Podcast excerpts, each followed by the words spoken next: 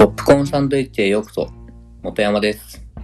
このポッドキャストでは、元山と飯島が日頃気になったことや面白かったことをピックアップして、ゆるく話題を広げていくポッドキャストです。いや、ご覧の通り、今日は飯島さんがお休みなので、僕一人撮ってます。うん、本当は休んでもよかったんですけど、定期更新を途絶えさせたくないということで、今回、人生初かな？人生初のポッドキャストを一人で撮ってます。はい。ということで、えっと、まず、ちょっとお知らせなんですけど、あのーお便りコーナー作りました。あの、これ、ジマさんにも言ってないんで、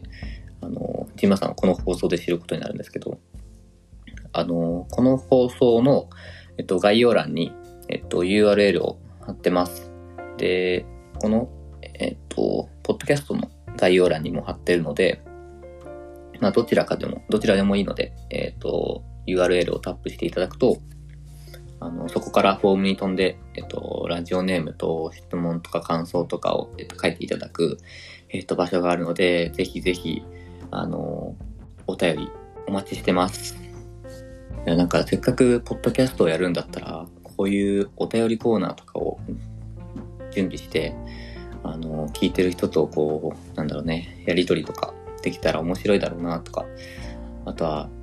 お便り読んでみるってやってみたいなって、単純な興味な、興味でやってみてます。なので、ぜひ送っていただきたいです。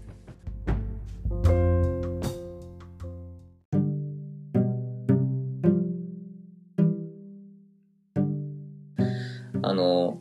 あの自分、家にあのテレビがなくてですね、大学時代からずっとテレビがないんですけど、大体のニュースはこうインターネットの方でからやってくるんですけども、最近は、あの、昼の時間とかに、あの、YouTube で、ニュースのダイジェストというか、あの、一挙に放送してるやつをガーッと見てるんですけど、その中であの TBS の、えっと、ニュースのチャンネルがありまして、あの、ま、毎日のニュースを、あの、投稿されてるんですけども、あの、それ以外にも、あの、長編の、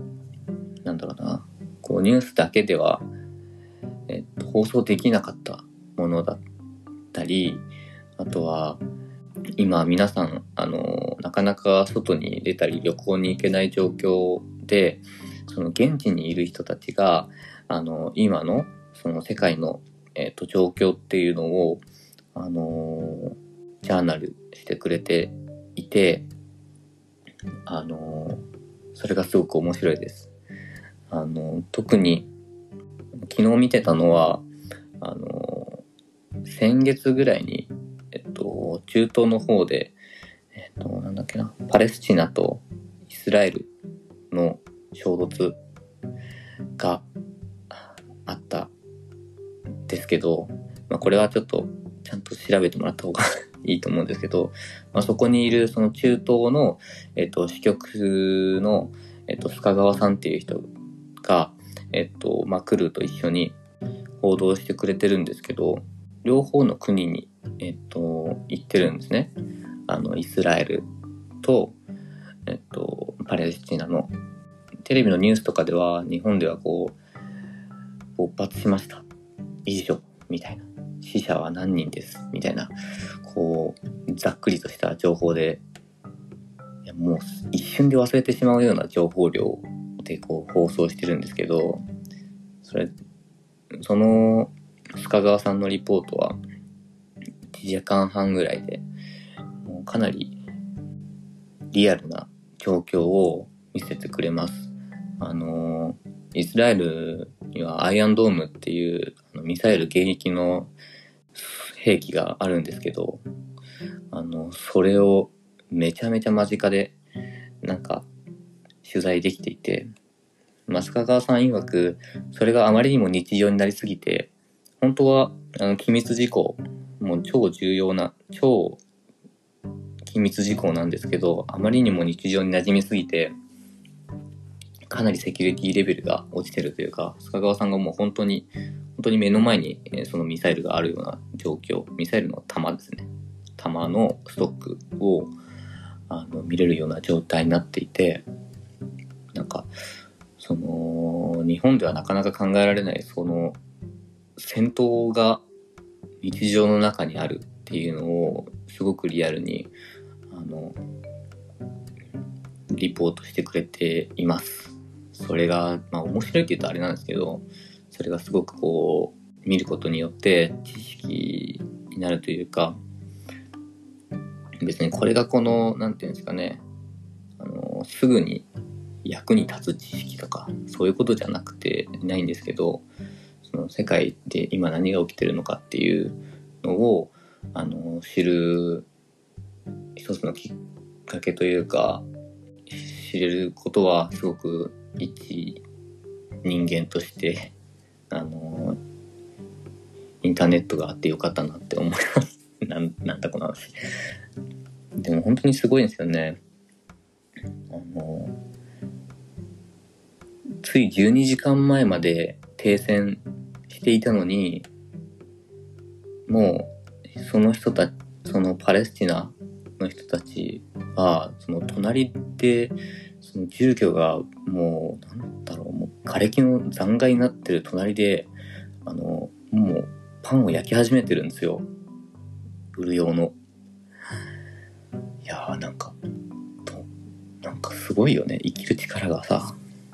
なんかその、ど、ういう感じなんだろ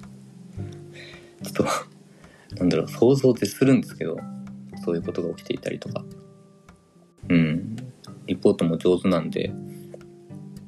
あのその話という意味でも、あのためになると思います。ああと、そのパレスチナ以外にも、今、えー、どこだったかな？アフリカだったかな？アフリカとか中東とかですね。アフリカ、そう、アフリカとか中東とかで、あの砂漠飛びバッタが大量発生しているってことで、もう、なんだろうな、の農地とか、家畜の食べ物の草だったり、もう普通に、えっ、と、栽培している稲、稲科の植物だったりっていうのを、そのバッタがもうありえない量大量発生していて、食い尽くしているっていう。で、まあ地域によってはそういう戦闘が起きたり、まあしかも、もちろんそこでも、あのコロナウイルスが今蔓延していて、三重苦みたいな状況が、まあ世界のどこかでは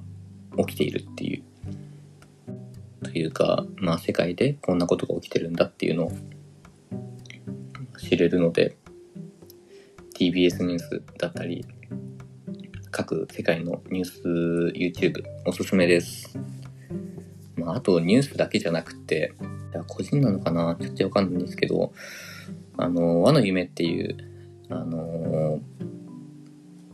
これは、これはまた中国に在住している、えっと、日本人の、えっと、ジャーナリストの方がやってる YouTube 番組で、これまたその中国のテレビではわからないその中国の、えっと、リアルな現状だったり、まあ、中国のその山奥の、えっと、村に、えっと、リポートに行ったりだとか、うん、そうやってこう、なかなかテレビ、まあテレビでも知れるかもしれないですけど、なかなかその、ニッチなね、あんまり大衆的ではない情報っていうのを見れるのはすごく見れるので、うん、YouTube の報道番組、すごくおすすめです。ってな感じで、こう、知るってこと大事だと思いました。いろんなニュース、昨日も寝落ちするまで見てたんですけど、うん、別にね、なんかこう、これ見たから、とかに寄付しようとか、あの、なんですか、もう、助けに自分で行くぞとかじゃなく、全然知らない世界のことを知るっていうことを、その日常的にやるっていうのは、もちろん誰かを傷つけることを防ぐってこともできるし、あの、何か良かれと思ったことが裏目に出たりとか、うん、することを防げるのかな。とか、考えにも厚みが出るというかね、うん、この間、何だったかなこの間、あの、干潟に行ったんですよ。内前干潟っていう、名古屋の、えーと、南にある干潟。うん、そこ、ね、今でこそ、あのー、ラムサール条約とかに認定されてる？うん。ちょっとこれも曖昧なんですけど。あの、すごい大きな干潟なんですけど、あのー、あの、もともとはあの、ゴミの埋め立て地になる予定だったらしいんですよね。で、それに対して、その地域の方だったり、保全活動の方々が、あのー、反対運動を起こして、まあ、それは取りやめになったらしいんですけど、まあ、その干潟の施設が、なんか、干潟の前にね、前に施設があって、そこにその歴史だったりとか、どんな動物が見れるよとか、まあそういうのをこう、資料化している施設があるんですけど、あの、そこで、あの、まあ、どういった経緯でゴミ埋め立てがなくなったかみたいなのがちょっと書いてあったんですけど、あの、そのゴミ埋め立てする前は、なんか、干潟がこう、なくなる。干潟、またどっかに作ればいいじゃん、みたいな とかね。だそんなことをこう、作る側の人は思ってたらしいんですよ。それを、あの、実際にこう、見たのかななんか、その干潟には、その多様なその生き物がいて、それがその、その周辺の生態系っていうのを作ってるんだっていうことを、あの、その当時の名古屋市長なのかなが知って、これは埋め立てちゃダメだっていうふうにこう、撤回したらしいんですね。いや、なんか、まあ、想像すりゃわかるだろうみたいなことではあるんですけど、やっぱ知らないと、あの、ゴミ埋め立てた方が、その、まあ、当時すごいゴミがたくさん、あの、生活ゴミが問題になるぐらい出ていて、まあ、どこにその、それを処理するかっていうのにすごい、まあ、名古屋市自体も、あの、悩んでたんだと思うんですけど、まあ、それの解決策を、まあ、こうしましょうみたいな、あの、ね、あの、埋め立て茶を、まあ、ちょうどいい日型あるし、てかなんかまあ、ちょうどいい空き地があるぐらいしか思ってなかったんだろうな、多分。そこに埋め立てちゃおうぜ、みたいな。まあなんか反対あるからかもしれないけど、まあそれどうせ感情論だろうみたいな、そういう感じでこう埋め立てようとしていたと思うんですけど、それをこう、まあ知ることによって、そこのその生態系とか、その生き物を守ることができた。まあ今もね、ゴミ問題とかまだいろいろ問題があるみたいなんですけど、うん、まあ漂着ゴミの問題とかいろいろあるらしいんですけど、うん、やっぱままずは知ることで、こう想像できるっていうかね、あのうん、あらゆる想像には、まずは知識、そしてその想像によって誰が、誰かが傷ついてないかとか、そのまあね、全員に対してウィンウィンになることってなかなか難しいとは思うんですけど、少しでもね、その、誰かに刺さってしまうトゲをこう、丸くできないかなとか、想像力、知識があれば、あの、そういうことだって考えれると思うんで、まあ、何の番組だよ。あの、知識、何かを知るってことは、すごく大事なことだし、今はすごい YouTube とか、いろんなニュースアプリとか、いろんなインターネットによっていろんなことが知れるようになってるので、誰もが投稿できることによって、すごい世界の隅々まであの見ることができるようになってるってことで、あのこれはみんな見た方がいいと思いました。あのなんだろうね。あ本当につくづくこう、YouTube ってこう、い